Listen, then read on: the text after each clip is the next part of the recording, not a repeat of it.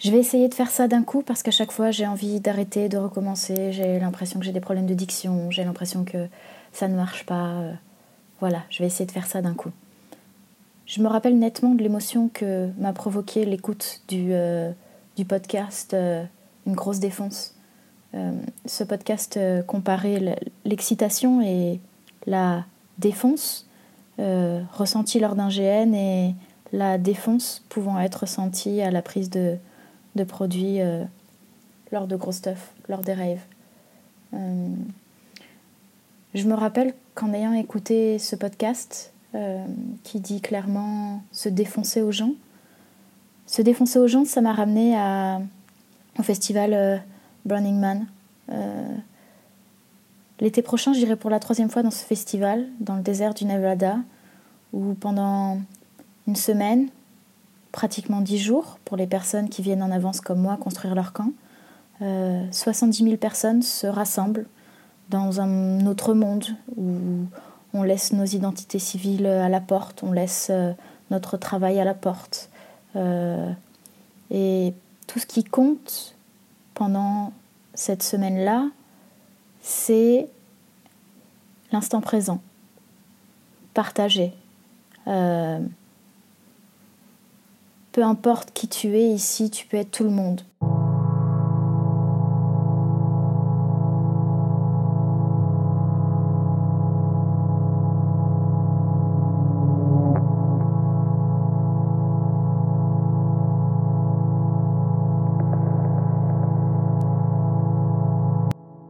La première fois qu'on s'est rencontrés, toi et moi, on a parlé d'amour et je t'ai parlé de Burning Man et je t'ai parlé du fait que j'y suis allée deux fois et les deux fois je suis tombée amoureuse. Et la deuxième fois, ça a été extrêmement dur de rentrer, comme la première d'ailleurs, mais euh, de rentrer avec euh, cette, euh, cet amour d'un garçon qui, qui, habite à des milliers de kilomètres de chez moi. Et euh, je, me rappelle t'avoir parlé de ma rencontre avec lui, t'avoir dit que la première fois qu'il m'avait prise dans ses bras, je m'en rappelle, je m'en rappelle toujours un an et demi après, et t'avoir raconté l'effet que ça m'avait fait et. et... je suis désolée, c'est extrêmement confus, c'est. Je l'avais vu de loin. il était mignon, mais sans plus. Et, euh, et je traverse la rue et euh, il est en face. Et il s'approche de moi, il s'arrête, je m'arrête. Il me touche délicatement le bras avec le revers de la main et il me dit euh, C'est quoi ton nom déjà? Je sais pas, j'ai eu l'impression que le temps s'était arrêté, que le temps était suspendu, que connaissais pas ce mec, je connaissais juste son prénom parce que j'avais entendu quelqu'un le dire. Je l'avais vu euh, deux fois, euh, ça faisait euh, deux jours que j'étais là, peut-être même qu'une journée. Et, et, voilà, il m'a prise dans ses bras et le temps s'est suspendu. Et à chaque fois que je rentre de Burning Man, c'est extrêmement difficile parce que on rentre dans le monde par défaut. C'est comme ça qu'on appelle ça. et c'est dur, ça peut mettre entre une et trois semaines. Euh, tu dis qu'est-ce que tu fous là euh, alors que tu étais dans un endroit avec tellement de bienveillance, tellement d'amour, tellement de... Et donc ce podcast, Une grosse défonce, m'avait fait précisément penser à Burning Man. Burning Man, c'est une grosse défonce aux gens, vraiment.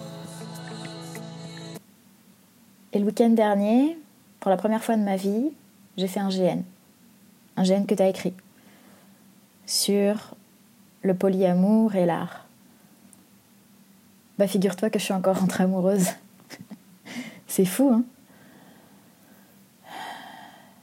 Pendant un week-end, j'ai été dans un monde où qui j'étais à la vie civile n'avait pas d'importance. J'avais personne à essayer de d'impressionner. Euh, j'étais juste moi l'amie de toujours, celle qu'on connaissait déjà et la nouvelle amoureuse. Enfin. tu vois pas, mais en fait, je suis en train de rougir. Vendredi soir, quand on est arrivé, tu fais un atelier pour, euh, pour qu'on connaisse les limites. Euh, les limites euh, physiques des personnes avec qui on va interagir. Et la personne avec qui je devais vivre une histoire d'amour m'a touché la main pour savoir comment je me sentais, m'a touché le bras pour savoir comment je me sentais, m'a proposé de me prendre dans ses bras pour qu'on sache comment ça fait quand on fait un câlin et c'était agréable.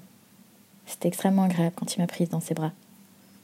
Et le lendemain, quand on a joué, quand j'ai joué à être amoureuse de lui, quand il a joué à être amoureux de moi, que je me suis levée, qu'il était en train de prendre son petit déj, il s'est levé et il m'a pris dans ses bras comme s'il était amoureux de moi.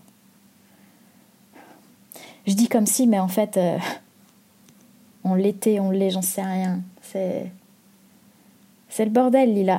C'est le bordel. Ouais. On a tellement bien joué à être amoureux que en fait on l'est. Ou alors on l'était donc on a bien joué, j'en sais rien.